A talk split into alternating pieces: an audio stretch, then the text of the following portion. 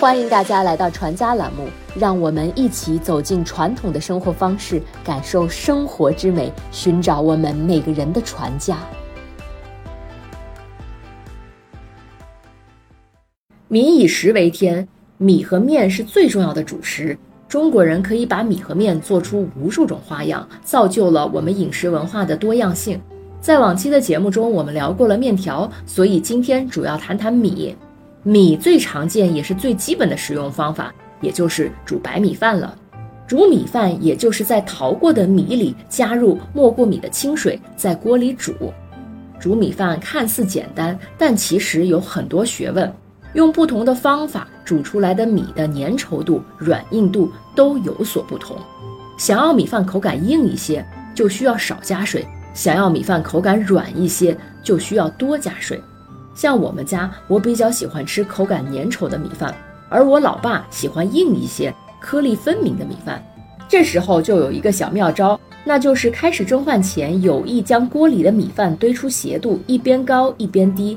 那么进水少的部分口感略硬，进水多的部分口感就会粘稠软糯。还有一个更简单的方法，那就是在锅盖的一侧放上一个钵子压着，也能达到同样的效果。除了米饭本身的味道之外，煮米的时候我们也可以加点别的调味品，让米饭释放出一些不一样的口味儿。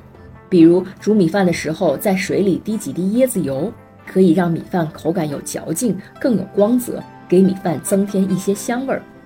加一些燕麦可以促进消化，保护血管健康；加一些醋可以防止煮出来的米饭变馊，更利于存放。米饭的吃法也有很多种。白米饭配菜是最常见的吃法了，但简简单单的米饭配菜也能吃出很多花样。有的人喜欢米和饭分开吃，一口米一口菜；还有的人则喜欢把菜浇在米上，也就是我们常说的盖浇饭；还有的人将菜和米饭搅拌均匀，再撒上一些佐料，这便是拌饭了。除了煮成白饭，米还可以做成饭团、竹筒饭、粽子。粽子从口味上来说，大致可分为甜粽子和咸粽子；从食材上来说，则可以分为肉粽子和素粽子。北方以甜米粽为主，而南方则以咸肉粽为主。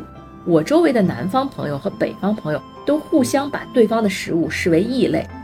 我吃过最好吃的粽子，大概是小学门口的紫米竹粽了，一块钱一个。因为是街边摊，所以没有蜂蜜，只有白糖。卖粽子的阿姨会把粽子外面的竹筒打开，用白糖轻轻地裹一下，那味道别提多好吃了。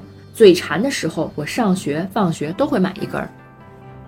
米还可以研磨加工制成粉，成为米浆、粉片，制作成果壳、汤圆，或者以米饼、米卷等形式呈现，林林总总，真是丰富极了。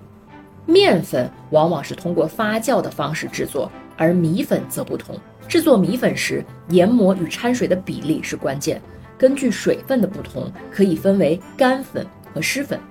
干粉有时还会经过炒米这道工序变成熟米粉或糕粉，吸水性较强。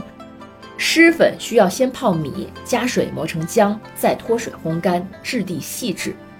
至于由米加工而成的小吃，那可真是数不胜数。苏州人的传点，江西云南人的美味米线。北方人的小米稀饭，岭南人的河粉，广东人的粥、煲仔饭、粉果、肠粉、茶果等。米丰富了我们的饮食文化。细想想，如果没有米，那我们中国的美食可能就少了一大半。米的制作彰显了我们祖先精致的生活艺术，更凝结了劳动的汗水。减少浪费是我们对食物最大的敬意。时令节庆，四季烟火。匠心手艺，齐家心语，生活中的每个美好瞬间都值得铭记。在宏大与细微、寂静与繁华中，找到我们的初心。传家之旅，福慧传家。